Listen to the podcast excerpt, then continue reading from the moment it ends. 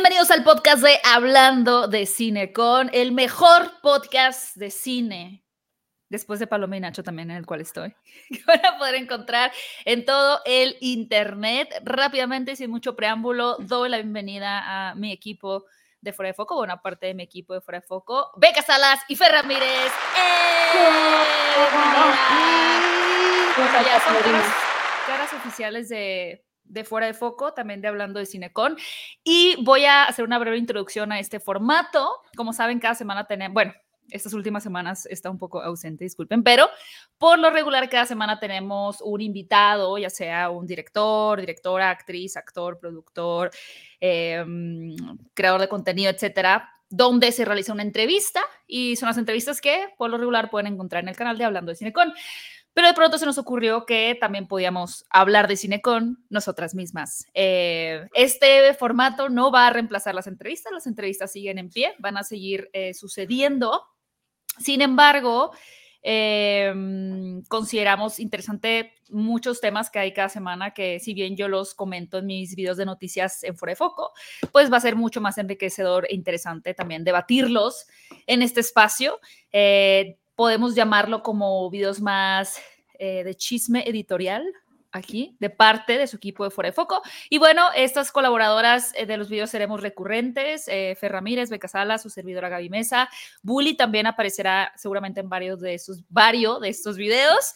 Y em, pues bueno, si hay un, un, video en especial de algún tema, llámese Twilight, Los Juegos del Hambre, uh. mmm, películas de Navidad, y hay expertos, los traeremos a la mesa. Eh, algo que comentar, equipo de Fuera de Foco. ¿Cuántos? A ver, para quienes no conozcan a Fer Ramírez, que supongo que a todos la conocen. Fer, ¿cuántos años tienes en Fuera de Foco?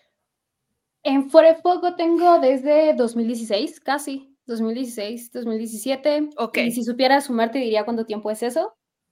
Pero no, no sé sumar. Entonces. Son.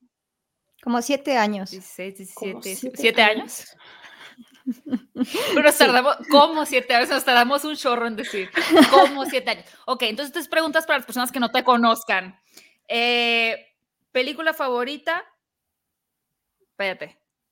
Vas a tú también me cae pensando. ¿Película favorita? ¿Comida favorita? Y tu crush actual. Ah, yo tengo muchos crushes, eso no cuenta. Ah, el crush actual. Eh, película actual, favorita. dije. Ah, te metes.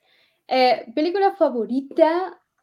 Cambian mis películas favoritas constantemente. Ahorita estoy de nuevo obsesionada con Across the Universe, siendo que es un musical que okay, la okay, gente okay. no supo apreciar bien. Eh, mi comida favorita, me gusta mucho la cochinita pibil. Apenas comimos el sábado. Ah, sí. y Ay, qué rico, qué rico. Sí, me gusta mucho de eso. Es cierto, yo también comí de tu cochinita pibil. Eso, eso. O sea, de la misma. bueno, fuimos a la misma boda donde dieron cochinita pibil. Y yo también comí esa plato, cochinita, pues. Ah, pero estuvo muy rica. Comiste de sí, su sí. cochinita. Como, sí, como diría Matt Mikkelsen. De hecho, más bien te robé, te comer. La verdad es que te agarré las rajas, la verdad. O sea, si somos muy honestas, lo que te agarré tu plato fueron las rajas, no la cochinita pibil. Sí, es cierto. Ya está muy Te agarré, picante, a ver, es su cochinita pibil. Y yo te dije, agarra, date. Bueno, ya. ¿Y, ¿Y tu crush actual? Mi crush actual, ahorita estoy muy crushada con Evan Rachel Wood. Llevo casi todo ah, el año sí, hablando no, de ella a diario y voy a ir a verla uh -huh. en 20 días exactamente. Oh, wow. A un concierto. Feliz. Así es, en primera wow. fila. Así. Okay. Toca a mí. Vas, que te Beca. un poquito de sus rajas también. Beca, película favorita, comida favorita y crush actual. Ay, a mí nadie me agarra la raja, pero mi película favorita es Mulholland Drive de David Lynch. Siento que esa película uh -huh. la puedes ver cientos de veces y siempre vas a sacar algo diferente de ella, por eso me gusta mucho, mucho. Eh, mi comida favorita yo creo que es el ramen, el ramen o el pozole o la pancita. Todas esas cosas así de caldos densos me encantan. Mezclados en uno. Ajá, y que piquen aparte, así como, ah, me, me gusta. Y mi crush actual yo creo que es Jenna Ortega. O sea, no puedo dejar de pensar en ella. Al oh. menos una vez al día hablo de ella. Siempre que veo noticias de ella, TikToks de ella. Es tu Roman Empire. Es sí. tu Roman Empire. Totalmente. Es mi imperio romano. Lleno Wow. Ok, amigos. Muy bien. Bienvenidas. Pero, pero faltan las tuyas. No. ¿Sí? Sí, claro. Bueno, a ver, mi película favorita es Matrix. Mi comida favorita es el arroz blanco. Y mi crush actual es Taylor Swift. Ok. Sí. Ok, ok. Y Aprobamos, la abogada y la abogada del exorcismo de Emily Rose. Ah, ¿Se acuerdan de esa ok, señora? Sí. No. Sí, ok, Amigos, ok. es que acabo de empezar a ver. Eso nos da muy buen pie para lo- nuestro tema del día de hoy. Hay una parte nueva en mí que está deseando ver películas de terror. Y esa parte nueva en mí me arrastró el día de ayer a empezar, porque no he terminado de ver, a El exorcismo de Emily Rose. Qué buena es. Porque una amiga eh, me dijo como que le gustaba mucho. Me dijo, es que trata de un juicio. Y yo, alto ahí. O sea, dijo la palabra juicio porque en mi cabeza El exorcismo de Emily Rose era una película clásica de exorcismos. Y como que no sabía que se trataba de la historia, muy típico hi- hilo de Twitter que estás leyendo a las 3 de la mañana de el perturbador caso de Annelisa, no sé cómo se llamaba. Y dije, wow, está súper interesante. Y la verdad es que sí me ha parecido muy interesante la propuesta de, de la historia y también la dirección de Scott Derrickson está, está interesante. Sí me gusta. Y aparte que es otra de las películas como El Exorcista de 1973, que realmente el terror aparece de una manera contundente, o sea, es horrible, son horribles las escenas cuando ya las ves, pero el drama detrás, las tensiones detrás, el escepticismo que hay alrededor de si creerle o no, si sí está pasando o no, es lo que te lleva. Entonces tampoco es como tan pesada la película en el sentido de para la gente que no, que le asusta mucho de jumpscares y así, porque realmente no hay. O sea, cuando el terror está ahí es porque ya es un peso enorme del drama que, que hay detrás de estos personajes.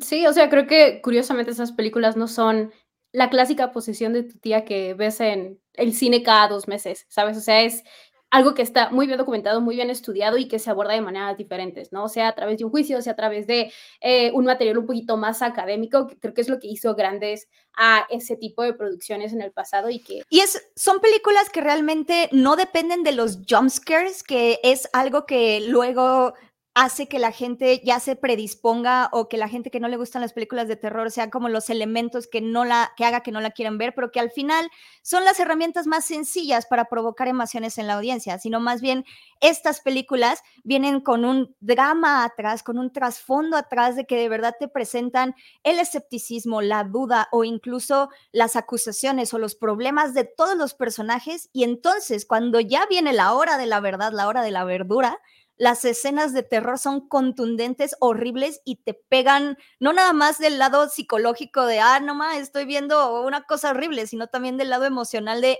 todos estos personajes están pasando por cosas terribles y de verdad me, me siento muy mal por ellos. Creo que eso lo hace muy, muy especial, muy diferente.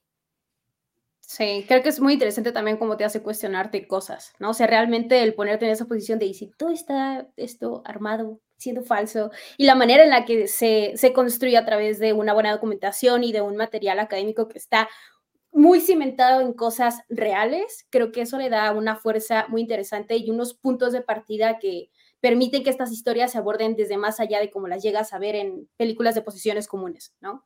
O sea, como que ahorita recaemos mucho en la familia, llega una casa y un espíritu posee a la mamá y la mamá ahora está, tiene un demonio adentro y se quiere comer a todos. O sea, como que...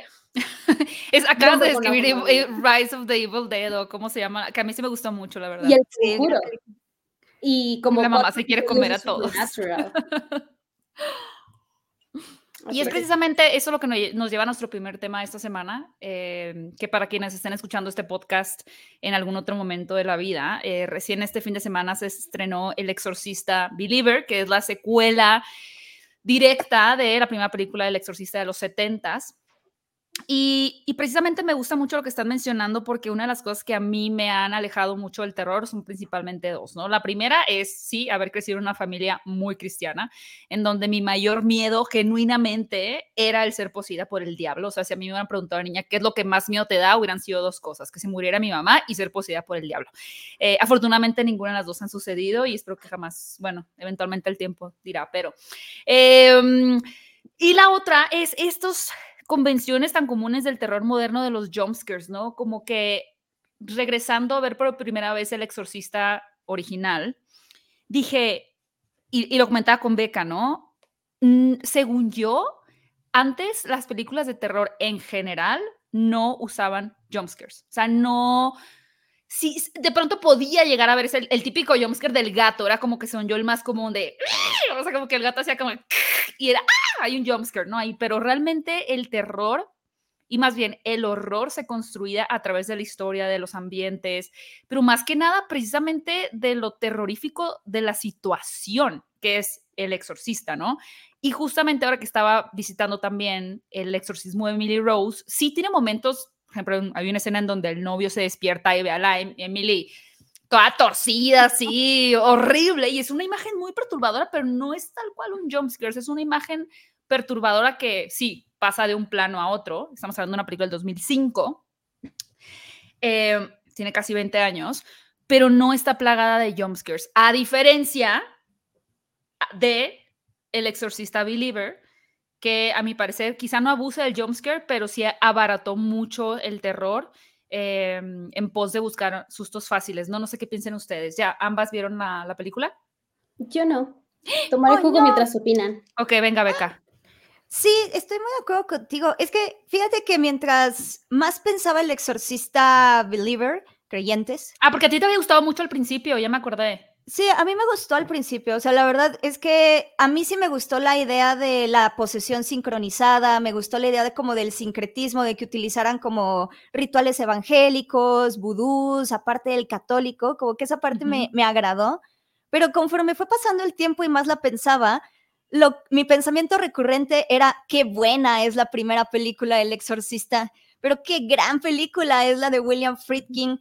Y creo que algo que tú estás diciendo sobre los cuadros contundentes o como cuando ves a Emily Rose toda torcida así, siento que viene de una construcción de un mundo que se siente muy real. Y eso es algo que también logra hacer la película del 73 de, de Friedkin en El Exorcista. Realmente tú lo que estás viendo es una madre, en este caso Chris McNeil, buscando por todos los lados posibles la solución para que su hija esté mejor, porque ella está enferma. Y cuando ves así que le están haciendo el encefalograma, son, son procesos terribles también, o sea, de verdad sufres con Linda Blair, con Regan. Dices que, ¿por qué le están sometiendo a esto? Especialmente porque tú estás viendo que claramente hay algo atrás, hay, una, hay un demonio atrás, pero eh, como el ambiente es tan real, el ambiente es tan mundano, de repente cuando llega la confirmación dentro de la historia que efectivamente Reagan está endemoniada, las imágenes contrastan muy, muy duro con, con lo que está viviendo Chris y realmente no necesitas eh, los jumpscares para asustarte, sino que esta, este cambio en la realidad de los personajes, que se siente un setting como una casa cualquiera. Es como, un MacGuffin, ¿no? Sí. O sea, es esta idea de Hitchcock de que la audiencia sí sabe que hay un, bueno, es la, la, idea para quienes no habían escuchado, es tener a dos personajes sentados en una banca y nosotros como audiencia ver que debajo de la banca hay un maletín con una bomba y nosotros sabemos que hay una bomba, pero el personaje no lo sabe. Entonces creo que es precisamente lo que pasa en El Exorcista, ¿no? Que nosotros sí sabemos desde el principio porque está esta media hora de arqueólogos descubriendo como un, algo que claramente no tenía por qué haber sido descubierto eh, y sabemos que está poseída, pero precisamente lo que dices, Beca, es que no es hasta que, o sea, es este contraste lo que hace muy, muy enriquecedor, ¿no? El, conocimiento versus la mm, ignorancia de la mamá y, la desesperación también.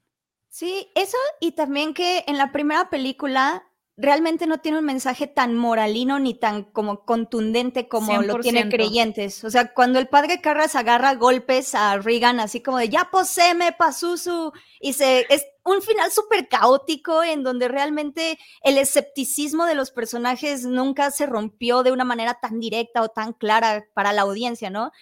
Y mientras en el exorcista creyentes como que sí te dicen, por favor cree, hace falta que creas y que ames, no importa la religión, pero por favor cree. Mm. Y tiene como este mensaje un poco más ah, esperanzador, alivianador de, mira, sí hay solución. Un poquito como el conjuro uno también, como de estas ideas de la religión o el espiritualismo, la guía, sí te va a ayudar, te va a salvar. Y siento que eso sí abarata un poco el terror porque lo hace como menos contundente. Al final tiene como este final feliz que es más fácil para una audiencia general, ¿no? Recibir. Y, para seguir avanzando en, este, en este largo podcast, ¿creen, porque la, intención original de Bloomhouse, que es la productora detrás de esta nueva película El Exorcista, era tener dos entregas más? ¿Qué tan viable sientes que sea realmente el que lleguen dos? yo, yo pienso que no. De hecho, no sé cómo le fue en taquilla, no sé si ustedes tengan ese dato, pero a mí me da la impresión de que es algo que nunca vamos a ver suceder. Pues los primeros, las primeras proyecciones que se dieron la semana pasada, o sea, la estimación que se tenía el fin de semana de lanzamiento eran 35 millones de dólares, que es bastante saludable para cualquier película en, el cine, ¿no? Y especialmente para eh, Believer, teniendo en cuenta de que costó alrededor de 30 y 35 también millones de dólares de producirse, así que la inversión está recuperada, eso es como de, yay, lo logramos. El tema ahí que estaba a debate era que la adquisición de los derechos que hizo Blumhouse fue por 400 millones de dólares. Entonces, si comparamos los 400 millones contra los ingresos que está teniendo en taquilla, es ahí donde empiezan a poner en duda si se va a tener o no una secuela. Pero más que una secuela, yo siento que sí van a seguir exprimiendo el exorcista, a lo mejor no con esta misma historia, a lo mejor ya no con Believer y con sus personajes, pero sí a través de otros medios que funjan debajo de la misma propiedad. O sea, como que es una inversión a la larga, a la que a lo mejor ahorita no se le ven resultados, pero que tal vez en 10 años y ahí es como apostando por, por eh, la ambición de los estudios gigantes. Hay otras seis películas dentro de este universo que sí van a ser redituables para ese, esa primera compra de los derechos. Ok. Solo, solo me gustaría hacer una pequeña precisión, porque Jason Blum es una persona sumamente inteligente. O sea, ese hombre de verdad es el rey Midas del cine porque él no compró los derechos, los compró Universal y luego Blumhouse llegó y le dijo, ah, podemos hacer una película barata de 30 millones de dólares. Entonces realmente la inversión fuerte la hizo Universal y Bloom lo único que metió fueron los 30 millones de dólares para hacer esta película en particular. Y ese es como justo el debate de Universal. Universal está apostando por algo a largo plazo, pero quién sabe realmente si vaya a, su, a a solventarse o a suceder, especialmente porque, pues, si comparamos esta película con la primera de Halloween, que sí fue un hitazo y que en las primeras y que recaudó bueno, es pandemia, ¿no? También. Sí, 2018. 2018. Que recaudó 77 millones de dólares con un presupuesto de 30. Eso sí era como algo wow, o sea, increíble. Y aquí, eh, y también siento que tiene como el peso de que la primera, El Exorcista, es una historia autocontenida muy impactante. El exorcismo de Emily Rose también es una historia autocontenida muy impactante. La, este exorcista como que no pierde el impacto porque también te tiene que meter como estos misterios de, uy, ¿quién es el nuevo demonio? Uy, ¿qué le pasó a la niña? Uy, ¿qué pasará? Uy, el vudú. Uy, pero ¿qué le pasará a Chris McNeil? Y como que la quieren hacer más como el conjuro y siento que es algo que no funciona así porque nunca se pensó como una franquicia. El conjuro sí se pensó como algo más a largo plazo.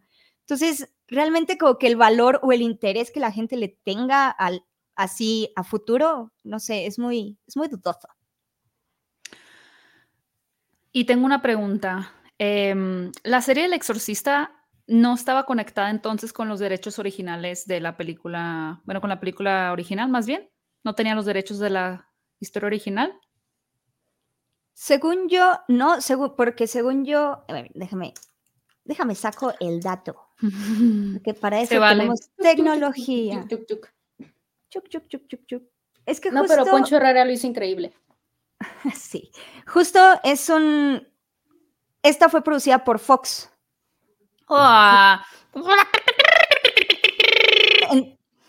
ya no existe. Así es. Entonces, Adiós. Bueno, sí existe, pero en forma de Disney 20th Century Studios. O sea, pero justo.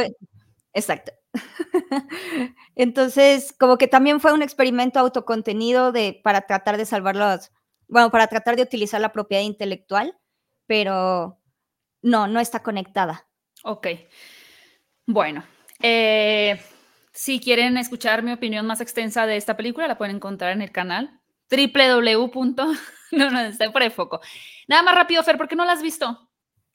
Porque no he tenido tiempo. Dile a tus jefes que exploten. Es que mi jefa me explota y me tiene amarrada no es cierto, no en, en el sótano de mi casa y me dice, si no acabas estas 30 miniaturas, no sales. Y pues no, no he salido en tres días. Es falso. Y las 17 eh, notas que hay que sacar y así. Sí, sí, está pesado, está pesado. Uh, está, Me gusta mucho cómo las, si están escuchando, si están viendo este podcast en video, estamos presentando una serie de imágenes encantadoras. Y en ese momento está en pantalla una imagen eh, doble. Nuestra diosa. Del lado izquierdo se encuentran las dos niñas poseídas del exorcista Believer, que además me parece un título espantoso. Como Justin Bieber. Sí, o sea, ¿a quién se le ocurrió? Believer. Es como, I believe, I believe. O sea, como que no, no, no produce terror. Y del lado derecho eh, tenemos lo que le produjo terror al exorcista Believer, que es Taylor Swift. Que ahora Beca, es que Beca, uno no puede confiar en Beca. Les voy a decir. Ah. Yo una vez confronté a Beca porque otra amiga de nosotros, Greta, que trabaja en Sopitas, nos dijo que Beca, en el pasado Festival Internacional de Cine de Morelia, durante toda una noche le había tratado de lavar el cerebro con Taylor Swift y que le había hecho un recorrido por todas las eras presentándole diferentes canciones y por qué eran importantes. Pero cuando yo confronté a Beca, ella me dijo que claro que no, que ella no era Swifty, que no le gustaba tanto, que ni al caso Taylor Swift. Corte a Beca la más fan. ¿Qué pasó? A ver, Beca, ¿qué pasó ahí? Oh, momento de confesar.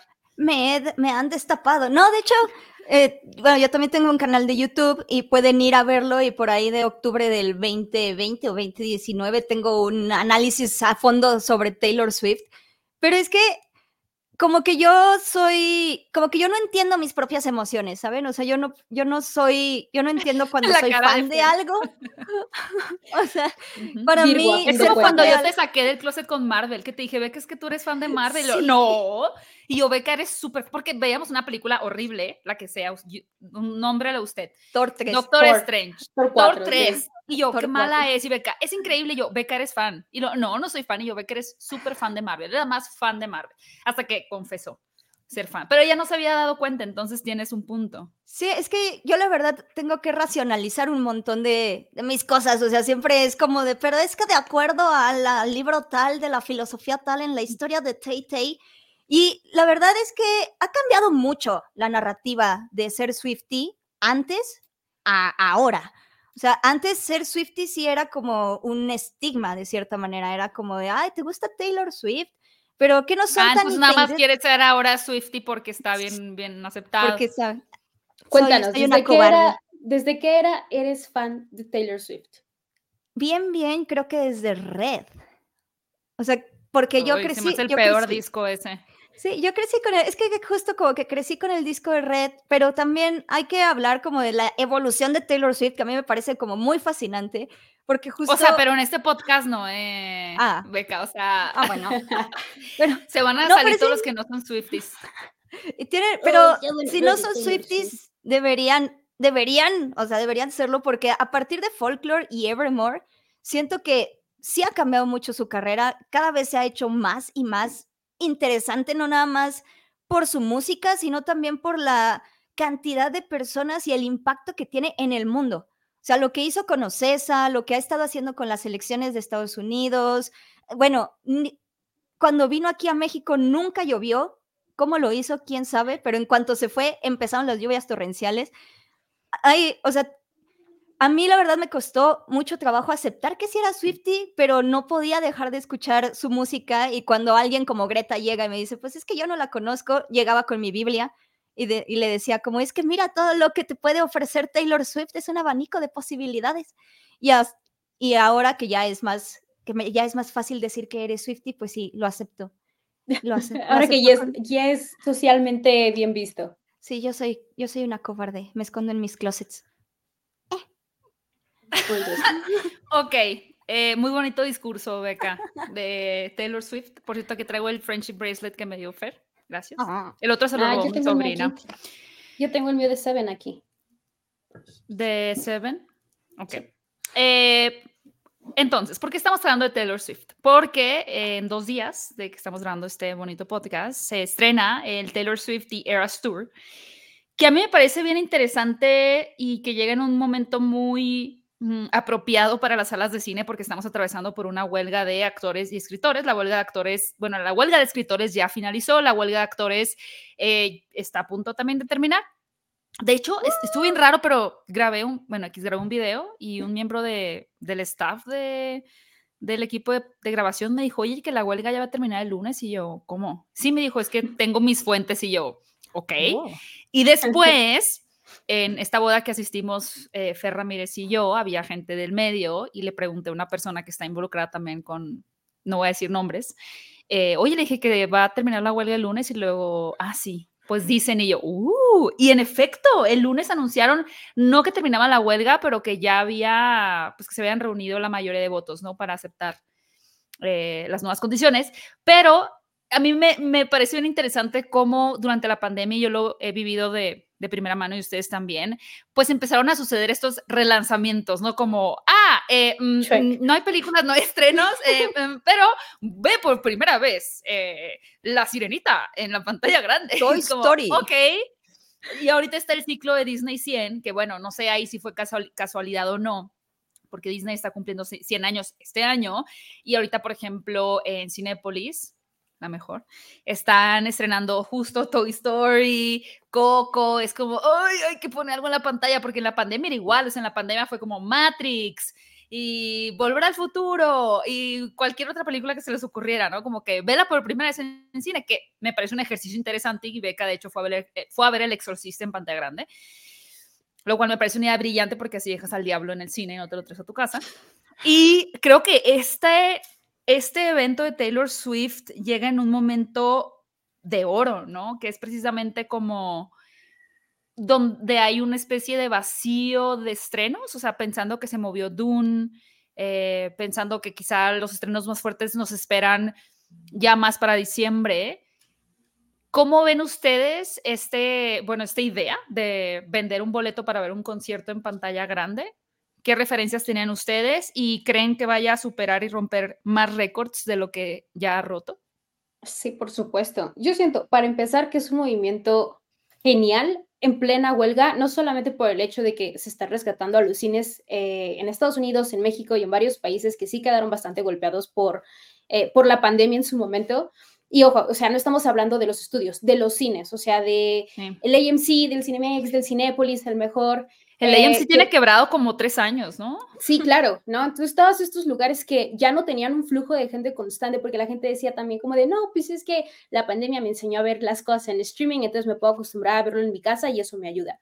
Entonces, que llegue una producción como eh, The Eras Tour a salvar estos cines y que a la vez no esté asociada con grandes estudios como Warner, como Netflix, como Disney o como cualquier otra de estas productoras que están de cara así como malvados frente a las huelgas, yo creo que es como decirles en su cara de, mira, los cines pueden sobrevivir todavía un poquito más, dale a los actores y a los guionistas las cosas que merecen, nosotros por acá vamos a, ir arreglando cosas. Ese fue como una de las cosas que, a mí se me hicieron más geniales de, de, esta, de esta parte Taylor Swift. Luego la otra, me impresiona mucho la manera en la que he empujado estrenos estrenos que se han esperado por meses, por años, que han tenido cantidades enfermizas de marketing, de anuncios, de pósters por las calles. El cambio de fecha de Exorcist Believer, por ejemplo, quiere estrenar el 3 y lo adelantaron al 6 por miedo a pelearse con Taylor Swift. Y que Taylor Swift lo, hiciera en un periodo de un mes. O sea, en, en septiembre dijera, voy a lanzar mi concierto y ¡pum! se lleva todo el dinero de las preventas. Siento que eso no se había visto antes o sea, habíamos tenido otros eventos de conciertos en cines, obviamente como el de This Is It de Michael Jackson. Su o BTS también. Claro, o, pues el, primero que yo fui fue el de los Jonas Brothers en 3D. Eh, pero siento que no había existido uno con la magnitud y el poder que tiene Taylor Swift, que siento que también es como un reflejo de ese, ese manejo que tiene la gente alrededor del mundo y que lo lleva a diferentes medios, ¿no? O sea, es como de, no solo soy la industria de la música, estoy salvando el mundo, solo no lo quieren ver. Es que es la primera vez que también se siente una escena de concierto masivo, ¿no? Porque sí están los de BTS que rompieron récords de asistencia, pero de todas maneras se siente como algo especial. No es que se esté estrenando en el cine, sino más bien es como de, ah, mira, qué curioso, van a poner el video grabado del concierto en una pantalla grande y en un nicho muy específico lo va a ir a ver. En cambio, todo lo que se ha estado como revelando, que sí grabó canciones especiales, que estuvo dándole como cierta producción cinematográfica, hace que se sienta no solo como un evento, sino también como una película. Y eso es muy interesante porque es algo que ha hecho Taylor Swift y que ha empujado ella pues prácticamente sola, más bien por su visión y su interés de querer ser directora y ganar un Oscar. Entonces también es, es muy interesante que... Para que el Patriot se lo pida para ponerlo como tope. para, como tope, en ¿Para qué más sirven los Oscars después de todo? Pero justo, ¿no? O sea, está, estamos hablando de una señora, en este caso de una señorona Taylor Swift, que eh, ah, tiene las, ¿Cómo que, señora? Pues, a ver, Meca, tres años te lleva nada más, ¿eh? No, pero yo digo como señora de Ah, bueno, o sea, en, señal de título señal, nobiliario. me sí, sí, altamente ofendida por tu comentario. No, no, no, no, no, no, jamás, o sea, es como de, o sea, la visión de, ella de decir, quiero transicionar al cine, pero hacer, haciendo tal vez cameos, pues no va a estar. Pero no transicionando con Cats, claro. Exacto. Esto no está funcionando. ¿Cómo me va a funcionar? Pues tras bambalinas, en la producción, en la dirección.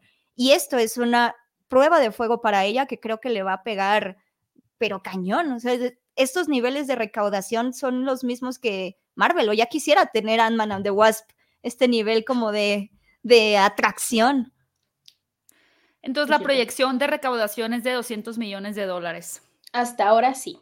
Y eso, o sea, ahorita el nivel de preventas ya ha superado a Joker, que es el estreno más vendido en preventas en el mes de octubre. Y también superó las preventas de No Way Home. Por ahí se está estimando a ver. Eso no lo puedo creer. O sea, recordemos que en No Way Home. Había pero preventas, gente, no Sí. Va, bueno, pero había gente golpeándose en los cines en México por boletos para esa película, golpeándose. Y esta película de Taylor Swift ya superó. O sea, eso me, me vuela la cabeza, la verdad. Y sin que nadie se golpee. no, solo yo agarrados de la mano. Bueno, por ejemplo, eh, y para movernos, eh, avanzar en estos temas, eh, Beca tuvo la oportunidad de asistir al concierto. Su servidora tuvo la oportunidad de asistir al concierto. Fer Ramírez no fue al concierto. Yo por eso quiero preguntarle a Fer Ramírez si tiene boletos para ir a Eras Tour Film. Fernanda. Sí, claro que sí. Tengo para este domingo y tengo para el sábado 21. Ah, o sea, son dos fines de semana. Sí, son como tres o cuatro fines de semana. Ah, bueno, yo pensaba que solo eran tres días. No, no son, son como. Es que no está toda la semana, ¿no? Ese es el punto. Sí, es viernes, sábado y domingo, pero como de este fin, como, ajá, como por cuatro fines. ¡Ah! Ah, bueno. Yo estaba preocupada, pero yo voy a ir el viernes. ¿Qué esperas de este concierto? Ver lo que no vi. Empezando por ahí. Y estoy, estoy temiendo por las salas de cine en realidad, porque siento que han subestimado un poquito la fuerza que tienen las Swifties para cantar en las salas y no sé cómo se va a contener el sonido de eso. Porque luego pasas como por el pasillo y el señor amargado explosiona. Está ahí. El señor, el señor de al lado viendo Oppenheimer, ¿no? Y de pronto. la bomba la van a ver en Cinepolis. ¿Cómo se llama ese donde tiembla, Fer? ¿En Parque Delta? En Forum Buenavista. Forum Buenavista. Se va a caer este edificio. No, es porque tienen una sala 4X al lado. Pero si ustedes han ido a Parque Delta, Parque Delta era. No, es Forum Buenavista. Aquí está Taylor Swift reputando. Con poder. Cosa que la siguiente imagen. Se ve infernal, se ve infernal. Oh, a ver, necesito que hagan un puente, porque yo ya hice dos puentes. Haga quien tú, Fer, haz un puente entre la imagen anterior, que para quienes estén escuchando este podcast era Taylor Swift reputando. Para quienes no entiendan el término, eh, está en su era reputation. Para quienes no entiendan el, término, es como la canción de Are You Ready for It? ¡Bam, bam! Y sale con un traje rojo con negro, con víboras serpientes, culebras. Eh, y la siguiente imagen es una imagen en blanco y negro de la Liga de la Justicia, conformada por Henry Cavill, Jason Momoa, Gal Gadot, Ezra Miller, Ben Affleck y Ray Fisher. ¿Por quiénes? Hace el puente Fer Ramírez. ¿Cómo, ¿Cómo una imagen nos lleva a otra? Una imagen se llama A veces te gana y la otra se llama A veces se pierde. Ok. Con este recién anuncio lunes de que parece que la huelga de actores dará fin, por fin comenzamos a tener noticias que no eran de insiders, que no era de Pepito Juanito guion bajo Daniel RPK. Dice que cree que piensa que su amigo le dijo que escupió eh, una noticia al oído. Y tuvimos la noticia siguiente, que cuál es, amigas. Ninguno de los actores originales que participaron en el universo extendido de DC de Zack Snyder regresará para el nuevo universo que prepara James Gunn y Peter Safran. A ver, ok, eso nos deja para mí varias cosas. La primera es que Gal Gadot, a pesar de lo que se había eh, rumoreado, no regresa, ¿ok? ¿Correcto? Sí. Ahora, en teoría, la película de Flash era la patada de balón, el, eh, ¿cómo se dice? El inicio. La meta, el reinicio de este universo de James Gunn, en donde pudimos ver no solo a Ezra Miller, sino a Ben Affleck y en la escena post créditos Aquaman. No solo eso, sino que en teoría Aquaman 2 formaba, si no me equivoco, parte de este universo nuevo de James Gunn. Película que llega en noviembre o diciembre Diciembre. Diciembre. Y ahora me están diciendo que ya no. Entonces, seguimos en esta rueda de películas que están estrenándose que inicialmente formaban parte de un engranaje, pero ya no. ¿Es así? Así es. Sí, justo. Hashtag, qué desmadre. No sé, o sea, ¿qué? Por, sea, ya, o sea, es, a ver, aquí hago opinión y me dicen la suya. Creo que es algo que sí, sí es, me parece lógico de hacer. Creo que con el reinicio del, universo de sí, sí tuvo que haber sido borrón y cuenta nueva, porque desde el momento en que sacaron a Henry Cavill era como, ya le quitaste una pata a la mesa, eso ya está cojeando, ya hazlo parejo.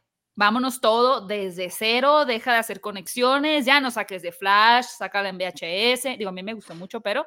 En VHS. Desde ahí, sí, no, ni siquiera en streaming, sácala en VHS. Véndela así en una torre en el Super A, en el Walmart. Creo que desde que sacaron a Henry Cavill era para decir eliminar y comenzar de nuevo, porque hicieron como unas reparaciones a las tuberías que estaban dañadas y el agua sale podrida. Pero que lo estén haciendo a estas alturas es muy confuso para la audiencia y se siente como una decisión tomada en, un estado de desesperación. Y creo que lo único que provoca en la audiencia es más confusión y muchas menos ganas de las que ya existían por seguir a este universo, que son ganas muy pocas que se vieron reflejadas en la taquilla de Flash, en la taquilla, según yo, también de Blue Beetle no le fue tan bien y que seguramente se van a ver reflejadas en Aquaman 2. ¿Ustedes qué opinan al respecto? Ahí siento que hay una cosa bien rara, porque a pesar de que se acaba de decir... ¡Ya había empezado! Yo, yo ya había empezado. Estás viendo en el pasado, Beca. Estás congelada. Se, fue con Flash. Ay, perdón, ajá, es la maldición de DC. Me caí. bueno, a lo, que, a lo que iba con esto es, em, creo que a pesar de que se dijo que los actores originales elegidos por Zack Snyder de la Liga de la Justicia anterior ya no van a participar, hace poco James Gunn había dicho que hay tres personajes que sí regresan con sus mismos actores, que son Shola Maridueña como Blue Beetle, Viola Davis como Amanda Waller y John Cena, ¿sí es John Cena? Como Peacemaker, sí. Como Peacemaker. Entonces ahí es donde está mi conflicto. Coincido completamente en que tiene que haber un borrón y cuenta nueva si quieren conversarse con un nuevo universo y está bien que ya no regresen a de la, de la Liga de la Justicia, pero que ya tampoco regrese Blue Beetle y que tampoco regrese eh, Peacemaker y que tampoco siga Viola Davis como Amanda Waller, porque siguen habiendo estas aberturas como de, no, pues es que sí tengo que ver la temporada pasada de Peacemaker, aunque ya no sea canon en este nuevo universo, o sí tengo que ver Blue Beetle, aunque a lo mejor sus eventos ya no tengan nada que ver con estas nuevas películas. Y es como, ¿para qué? O sea, como, ya, ya suéltenlos, déjenlos ir. Si quieren empezar con un universo nuevo, háganlo completamente de cero, pero no estén soltando pistas como, por ejemplo, que todavía se sigue diciendo que Jason Momoa va a regresar, aunque como lobo, ya no como Aquaman. Es como, ya amigos, ya suficientes amiguismos de, ¿sabes qué? Tú me caías bien de la generación anterior, te voy a recuperar y vas a seguir dentro de este, te voy a seguir dando trabajo. Es como, no, ya, ya. Déjalos crecer, en otros lugares. Déjalos evolucionar más allá de los personajes de los, en los que los conocimos y más allá de un universo que por el momento no sabemos si va a ser un éxito o no. Y ya me acordé que Gal también sale en, en, Flash. Y nada más como una nota a lo que comenta Fer, creo que también es interesante traer sobre la mesa el tema de que esto va mucho más allá de la idea de que es que la gente ya no puede ver una película si no está conectada. No, no, no, no, no. O sea, eso, eso ya pasó porque no es culpa del público, es lo que realmente ellos han intentado construir en una cuerda muy floja y que ahora no pueden culpar al público de, es que ¿por qué no puedes disfrutar Blue Beetle si no va a estar conectado con el otro universo? Porque tú toda tu estrategia que tienes años desarrollando, me has querido vender la idea de que yo me emocione porque esto está conectado, porque muy bien puedo ir a ver una película como Háblame al cine sin esperar que sea un universo conectado, pero no quieras que vaya a ver Blue Beetle o Flash y que aparezca Wonder Woman y lo mías que no está, pero salió Aquaman, pero va a ver Aquaman, pero lo ya no va a contar. Entonces, no es igual. Es como estás jugando un juego de mesa en donde cada vez me quitas más piezas y quieres que siga jugando, pero pues tú mismo me diste esas piezas, entonces ahora no me las quieras quitar. No creo que, que no hay que buscar culpar tampoco al, al público. Y es que el público... Es que el público no tiene la culpa, creo que estos ya son problemas justo de organización de DC de, y de que Warner Bros. realmente nunca supo organizar bien cuál iba a ser el plan que tenía y que son demasiado reactivos. O sea, es, ah, no les gustó Batman vs. Superman, no les gusta la visión de Zack Snyder, cambiémoslo todo al, a medio camino. O, ah, entonces vengan los reshoots. Entonces que venga, ah, no me acuerdo cómo se llama el que está súper funado ahorita que hizo la, la, versión de la Liga de la Justicia. Ah, porque no. Josh Whedon. Josh Whedon. Ah, porque. Ah, no, pues entonces cambiémosle aquí, cambiémosle a. O sea, realmente, contrario a Marvel, que dejaron que Kevin Feige hiciera historias que primero conectaran con la audiencia y después fueron construyendo sobre eso. Más bien dijeron, desde el lado ejecutivo, ¿cómo podemos emular esto y, que y recibir miles de millones de dólares en películas? Y ahorita tenemos este resultado de, ah, no está funcionando, pues quítenlo. Ah, no funciona, no, pues no, no está llegando a los KPIs o no está llegando a la base de dólares que necesitamos uh, tener como empresa, entonces cámbienlo. Y han sido tantos cambios que no tiene ni pies ni cabeza realmente el universo ni lo que están tratando de conectar. Y lo peor es que como que mantienen un tono, o sea, como que se sigue manteniendo el tono que quiso introducir o que, o que hizo Zack Snyder, pero ya no, pero sí, pero no no estaban esperando, por ejemplo, el amor que la gente desarrollaría por Henry Cavill en un futuro. Entonces, de repente, como que dijeron, ¿volverá? ¿No volverá? ¿Sí o no? Sí. Toda esta onda de Warner Bros. se vende a ATT, se vende a, de, a Warner Bros. A, ¿Cómo se llama? Discovery Channel. Discovery. Eh, se vende, no se vende, están endeudadísimos y ahorita también ya comenzaron de nuevo los rumores de que Universal probablemente termine comprando de nuevo Warner Bros porque quién sabe qué va a suceder. Siento que ya es un problema también administrativo de invierte miles de millones de dólares en esta película, pero no sabemos si va a funcionar. Invierte miles de millones de dólares en esta película. Ah, bueno, lo hacemos. Y no se dan cuenta que tal vez no necesitaban hacer un universo cinematográfico. De Batman le ha ido muy bien, Joker le ha ido muy bien, películas autocontenidas, ¿no? Incluso como Wonder Woman o Aquaman funcionaban, pero son estas ganas de, no, a fuerzas tenemos que tener un universo cinematográfico, a fuerzas tenemos que ser una empresa de IPs, de propiedades intelectuales, que siento que están arrastrando a la compañía y la tienen ahorita ya en el suelo de, por favor, dejen de golpearla, ya está muerta. Sí, es que ya está muerta. Y digo, es un tema que podríamos extendernos y caer también a Marvel, que no, no digamos que está respirando con las dos fosas nasales, pero pues son los universos cinematográficos en general post pandemia y teniendo ahora en cuenta las plataformas de streaming también, ¿no? Como parte de, de lo que los salvó, pero al mismo tiempo los está hundiendo. ¿Ustedes ven la serie de The Morning Show? Ah, vi la primera temporada.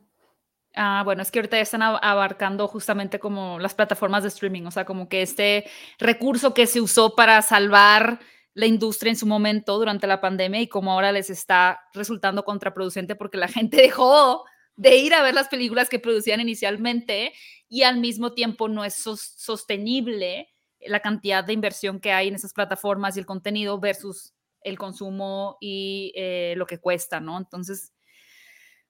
De hecho, eso fue lo que hizo que ATT terminara vendiendo Warner Bros. a Discovery, ¿no? La decisión de que en 2022 todas las películas se estrenaran en streaming y en claro. o en 2021. Que, fue Mujer Maravilla la primera que, que hizo eso, ¿verdad? Así es. Y Christopher Nolan por eso dijo, pues adiós, me voy a Universal. Chan, chan, chan. Podemos decir que Universal actualmente es la productora con mejor capital, la más sana. Creo que mm, sí, porque, porque aparte yo, tampoco es, de las es de las productoras que tiene como más diversidad de sentido Siento que más bien lo que sí hace Universal es apostar por sus cineastas. O sea, es como de, estoy escuchando la visión que tiene Christopher Nolan y si él quiere hacer esto, vamos a hacer esto y lo vamos a mandar a cines y se va a hacer una película autoconclusiva que no tenga que ver con franquicias. Y es ahí donde están cayendo las otras empresas, ¿no? Eh, Warner, que está dirigida por David Zaslav, sí está yéndose muy por, vamos a explotar todas estas propiedades que tenemos. Más allá de DC. Bueno, pero Universal no va a ser, ah, no, es Warner, ¿verdad? Barney y todo eso. Universal, no, es, es, más, es más bien Mattel Films y es Warner. Pero, en, pero con la alianza en Warner. Okay. Ajá, pero no con Universal. Universal quiso hacer su como que su franquicia de monstruos hace por, por ahí unos 10 años y como que dijeron, ay, ¿saben qué? Como que es, es, es, mucho pedo, hay que mejor ir apostando por producciones de a poquito, vemos cómo les va y seguimos invirtiendo en la visión de los cineastas y no tanto en el título y la propiedad a menos que sea Dune. Ok. Muy bien. Ay, no, qué flojera me da este tema, qué pereza. Pero hay un tema muy picante con Aquaman. ¿Dónde estaba el tema picante? Creo que no tenemos la foto. el tema picante. No importa. El tema picante es uno que salió hoy. Yo lo vi en fuera de foco de que Jason Momoa y Amber Heard se portaban muy mal en el set. ¿Cómo estaba el chisme? No me lo sé bien. Beca se quedó trabada de la emoción. Sí, como que dijo, ¡Ah!". dijo, aquí no opino porque me funen. Ah, creo que ya regresé. Perdón. Beca, tú traes el chisme completo de... de... quién? ¿De Aquaman y Amber Heard? De Jason Momoa y Amber Heard.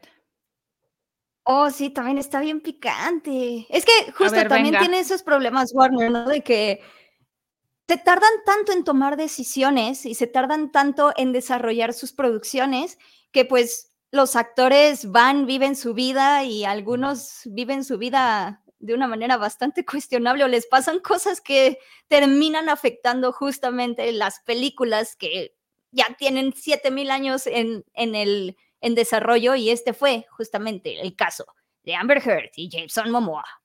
Porque, pues sí, o sea, entre rumores y que no y que sí, ya se confirmó aparentemente que efectivamente, eh, ¿cuántos menos?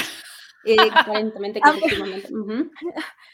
Amber Heard fue recortada, fue recortada de manera significativa de la película precisamente por los problemas que tuvo con su divorcio de Johnny Depp. Se dice que Jason Momoa y James Wan estaban muy enojados por la publicidad tan negativa que le estaba cayendo a la película, que James Wan incluso estaba frustrado de no poder hablar de su proyecto porque estaba el tema de Amber Heard muy caliente. Se dice también últimamente, estos son nuevos rumores, que Jason Momoa llegaba borracho al set y que por eso también afectaba la producción porque hacía que se peleara con más intensidad con Amber. Y entonces hay como todas estas tensiones alrededor de Aquaman, porque incluso se dice que hasta Elon Musk fue la que de verdad, el que de verdad salvó la presencia de Amber Heard enviando una carta bastante enojada a los estudios Warner, cuando antes se decía, no, es que James Wan y Jason Momoa la apoyaron y tal. Y básicamente es eso. Desafortunadamente, pues todo el, drama detrás de Amber Heard está afectando la producción de esta película que está tardando demasiado en llegar, pero el problema es que tardó muchísimo en llegar. La hubieran sacado de una, o sea, si ya sabía, si, si Aquaman era la película más taquillera de todo el universo de DC, ¿por qué no sacarla o darle prioridad a la secuela y sacarla lo más rápido posible? Ahora hay que tomar en cuenta que toda esta información que nosotros tenemos, como el hecho de que ya no va a estar nadie de los miembros originales de la Liga de la Justicia, etcétera, el, quizá el 7% y me parece mucho de la gente lo sepa, o sea, la gente que compra un boleto de cine, porque creo que la mayoría de las personas que asisten a una sala de cine en fin de semana es un espectador casual para divertirse, ¿no? De pronto sí puede ser fan de DC o de Marvel o de ambas, pero no, no es que tenga en top of mind, o sea, como que tan presente todo el desastre que está por atrás.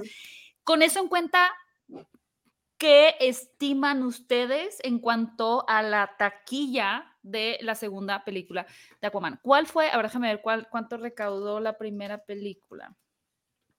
No creo que le vaya La muy primera bien. película de Aquaman recaudó. ¡Hala!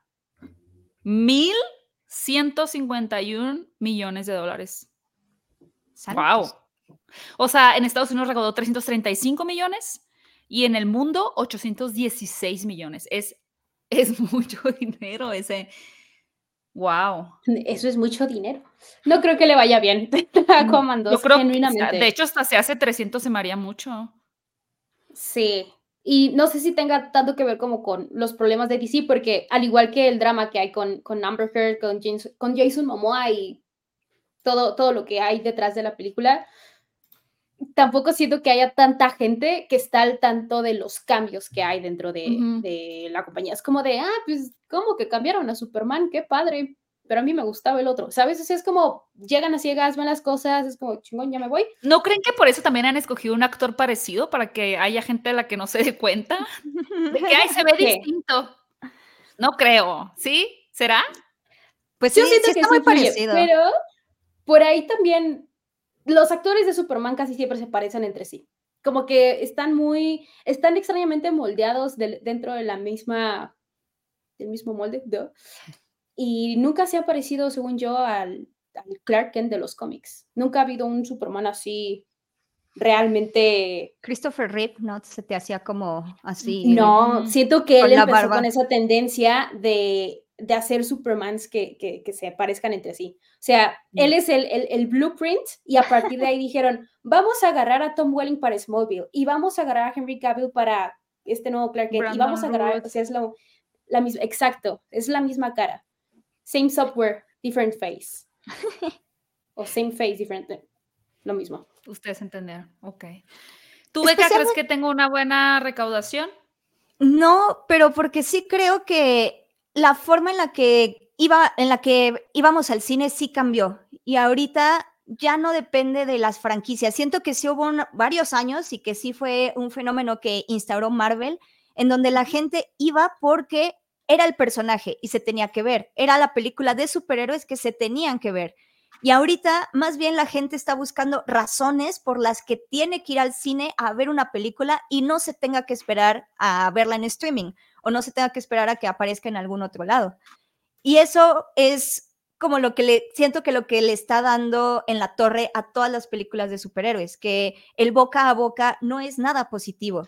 Entonces, de verdad necesitaría hacer una gran película, algo verdaderamente diferente que haga que la gente de a pie, que de verdad no sabe nada, diga, ah, sí, voy, la veo, en lugar de que vaya a ver eh, Wonka, por ejemplo, que siento que puede ser otra, una competencia, eh, es fuego amigo, creo, pero puede ser como mucho, puede ser mucho más atractiva porque es algo diferente, hace, hace mucho que no lo vemos a este personaje, es Timothy Chalamet, jala muchísimo, entonces creo que sí tiene que ser una muy buena película y porque sí hay como esta idea generalizada de que ya los superhéroes están pasando de moda, ¿no? Ya como que hay gente que dice, ay, pero es película de superhéroes, lo que, lo que antes era como de, ay, vamos a verla, ahora ya es como de, "Mm, no lo sé, me puedo esperar a verla.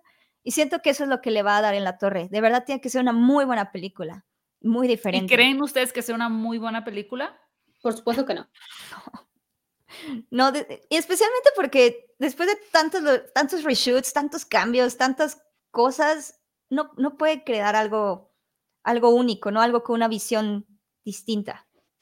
Siento que habla mucho de qué tipo de película va a ser cuando el mismo James Wan está en modo ya quiero que esta cosa acabe. O sea, que su última declaración sobre Aquaman haya sido como de, de le preguntan, ¿quieres hacer un Aquaman 3? Mira, que se estrene esto, yo me quiero ir de vacaciones y ya no me hablen de Aquaman en un buen rato. ¿Cuándo Eso- dijo eso eso? no es- Tiene como, como tres semanas más o menos, dos, Mm. que sí llegó, y que justo fue cuando, cuando habló del cambio que iba a tener Amber Heard en la película, ¿no? Es como de, le vamos a dar más espacio a Nicole Kidman. No, pero no es en la presentación que estuve yo. Sí, en esa presentación. Sí, pero sí lo dijo, ¿no? que, que, necesitaba un tiempo. No, yo no, o sea, cuando yo lo, cuando le preguntaron eso, cuando yo estuve eh, en la presentación de James Wan, del tráiler de Aquaman, James Wan dijo que él sí quería hacer una tercera parte, que estaba muy emocionado. O sea, que hizo esta entrevista, creo que en Hollywood Reporter, donde sí dijo como de ya esto está la madre. Bueno, no dijo eso, pero. Sí dijo, entre líneas. Pero sí dijo, ya no quiero. Oigan, qué picante. Yo solo quiero decir que eh, larga vida este formato porque estas son noticias solamente de esta semana y estamos dejando muchas noticias de lado, obviamente. Pero eh, vamos a, a cerrar con esta bonita hora de grabación creo que va a ser bien interesante cada semana entrar a fondo un poquito más en las noticias. No sé, ¿qué piensan ustedes? En los dramas más picantes. ¿Qué otro drama picante creen que haya sucedido esta semana que no, del que no hablamos? Eh, uh, Sophie, bueno, está lo de Sophie Turney todavía. Pero es Taylor Swift. Sí, es Taylor Swift. ¿Qué cosa, ¿Qué cosa de Sophie Turner? O sea, lo de Joe Jonas. divorcio y cómo le está ayudando Taylor Swift a girar, las a girar la mesa a su favor. Y lo logró, lo hizo. Es que es el mundo de Taylor Swift, nosotros solo vivimos en él. Pero uh, muy en la esquina, ¿no? Como ratas. ok, muy bien. Pues esperen estos videos, vamos a comprometernos a hacerlos de formato semanal. Eh, quizá no lleguen en un día en específico porque dependerá de la agenda de cada uno de nosotras más el invitado que se nos pueda unir. Eh, ¿qué, estreno? A ver, este fin de semana se estrena Taylor Swift y ya. Ya. La caída de la casa Usher estrena el jueves, por cierto, la nueva serie de, Mike, Flanagan. Yo estoy. ese día, ese día ustedes me disculparán, pero estaré trabajando en pijama en mi cama con la serie de fondo. Excelente. Ahora, antes de despedirnos.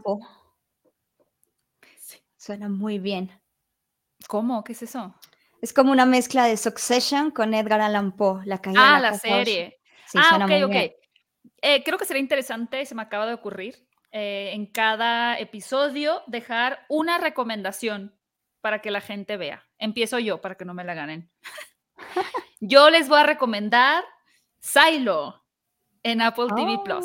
Oh, ok. Eh, es una serie que tiene una premisa muy, muy gastada que tiene que ver con una civilización que vive en un resguardo, estamos hablando de un futuro postapocalíptico, porque el mundo parece ser que está destruido y los tienen ahí resguardados, pero la mayoría de la gente ya creció ahí y no sabe qué hay allá afuera. Y el primer episodio nos da a entender que quizá sí es habitable el exterior, pero que la gente los quiere mantener ahí por alguna razón extraña. Eh, está protagonizada por Rebecca Ferguson principalmente y me parece que es una historia súper intrigante. Cada episodio realmente eh, te va dando un poco más de pistas de lo que está sucediendo, pero no solo en cuanto a lo que hay en el exterior, sino también de cómo están las dinámicas dentro del silo. Entonces, es una serie muy enganchante, se la recomiendo mucho en Apple TV Plus. Fer. Sí, sí, vean. Eh, yo voy a hacer esa film bro que les va a recomendar ver Asesinos de la Luna. Los Asesinos de la Luna de Martin Scorsese. Tuve la oportunidad de verla hoy. Ah, es wow. gran película. Sí, es una gran, sí dura mucho, sí es muy lenta y muy pesada al principio, pero siento que es una de las actuaciones más brillantes que ha dado De Niro en los últimos años. DiCaprio está fabuloso, Lily Gladstone también. Entonces, si tienen la oportunidad de verla en cines, aprovechenlo porque también Rodrigo, Rodrigo Prieto es quien hace la fotografía y está maravilloso sí les pido que vayan al baño antes de ver la película porque yo quería hacer pipí y no me salí, porque quería ver qué estaba pasando, eh, pero mi vejiga sufrió. Entonces vayan a ver Killers of the Flower Moon, Asesinos de la Luna. Excelente. En salas de cine. ¿Qué se estrena? No me acuerdo. no recuerdo si es el 19 de octubre también, ¿no? Consulta su cartelera. Ok. Beca. Yo les voy a hacer dos recomendaciones rápidas. No, una, una. Tengo que escoger. Toma una ficha. Tomaré una ficha entonces y les recomendaré Radical, porque es película que se estrena en salas de cine y hay que apoyar el cine mexicano de calidad la película de Eugenio Derbez, que es una película que les va a hacer sentir bien, o sea, sí es una película que aboga por un sentimiento esperanzador, pero está tan bien construida, el personaje está tan bien hecho, los dilemas que hay alrededor de este profesor que llega a una escuela de Matamoros, un lugar azotado por la precarización y la violencia, y que aboga y que de verdad lucha porque sus alumnos tengan un futuro, es una historia conmovedora que no teme mostrar el lado más pesado de la violencia que se está viviendo en México, el lado más pesado de la pobreza, de, las, de, la, de, la, de la corrupción. De verdad es una historia que, que les va a sorprender mucho. A mí me sorprendió mucho y está creada y construida de verdad para que uno se ponga a pensar sobre el sistema educativo en México, o sea, les va a dar mucho de qué hablar, es una gran película, véanla, también se estrena el 19 de octubre, va a competir con el señor maestro Scorsese, pero es una buena opción para que vayan a ver una el viernes y el otro el sábado, que hagan un maratón, entonces vale mucho la pena también.